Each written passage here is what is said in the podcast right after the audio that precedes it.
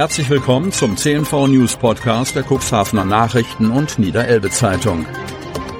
In einer täglichen Zusammenfassung erhalten Sie von Montag bis Samstag die wichtigsten Nachrichten in einem kompakten Format von sechs bis acht Minuten Länge. Am Mikrofon Dieter Büge. Freitag, 15. September 2023. Auto fährt in Graben, Fahrer im Krankenhaus. Otterndorf. Ein schwerer Verkehrsunfall ereignete sich am Mittwochabend gegen 18.30 Uhr in Otterndorf, der für Aufregung und Verkehrsbehinderung sorgte. Ein Autofahrer, der mit seinem Ford unterwegs war, befuhr den Kreisverkehr an der B73 in Höhe Wesermünder Straße.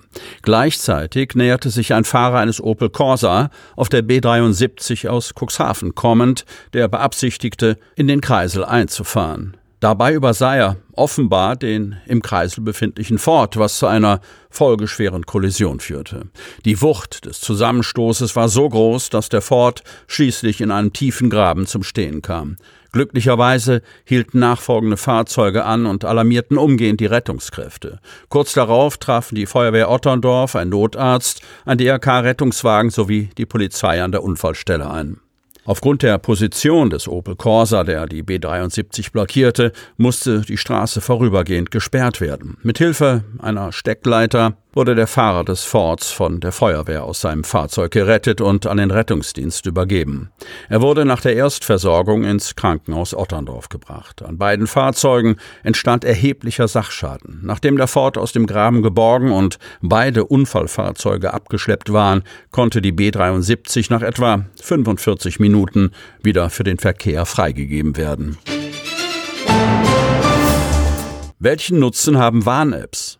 Cuxhaven. Am Donnerstag, 14. September um 11 Uhr waren nicht nur Dutzende Sirenen, sondern auch Mobiltelefone zu hören.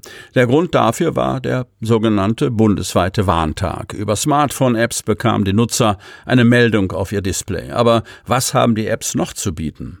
Der Hintergrund des Warntags ist ein Test der warnungstechnischen Infrastruktur und der Versuch, die Bevölkerung mit den Abläufen im Ernstfall vertraut zu machen. Am Testtag wurde ab 11 Uhr eine Probewarnung über das modulare Warnsystem, kurz MOVAS, verschickt. Der bundesweite Warntag ist ein Gemeinschaftsprojekt von Bund und Ländern und auch in Cuxhaven wurde es im Rahmen dieses Tages für eine kurze Zeit laut.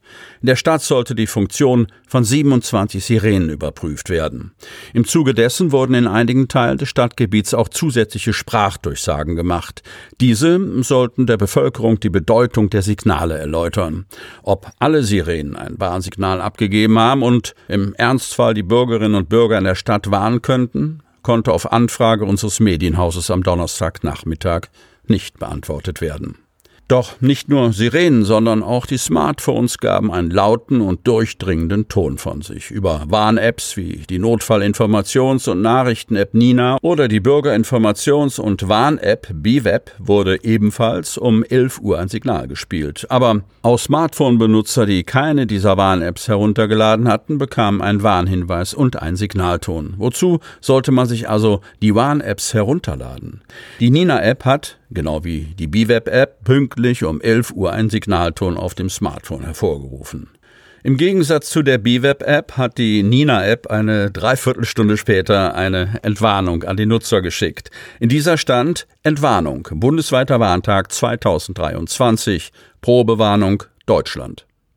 Allerdings ist das Herausgeben von Warnungen nicht der einzige Nutzen dieser Apps, denn neben dem Feld Meine Orte, das in beiden Apps zu finden ist, haben sie auch eine dienstleistende Funktion. In der Nina-App gibt es unter anderem Fälle wie besondere Gefahrenlagen, Hochwasser, Unwetter, Stromausfall, Feuer, Gefahrenstoffe oder auch Hitze.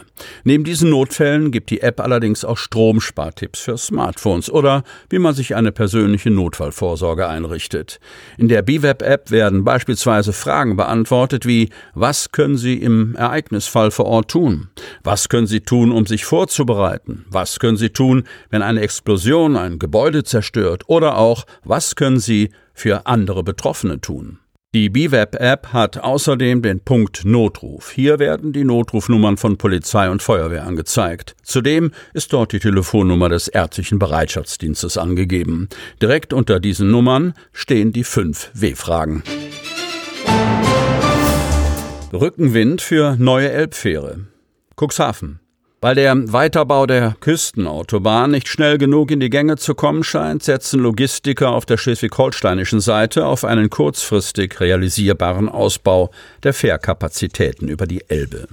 Entsprechende Verlautbarungen wurden in Cuxhaven sofort registriert. Angesichts der Stimmungslage unter Spediteuren rechnet man sich neue Chancen für eine Wiederaufnahme der Fährverbindung Cuxhaven-Brunsbüttel aus.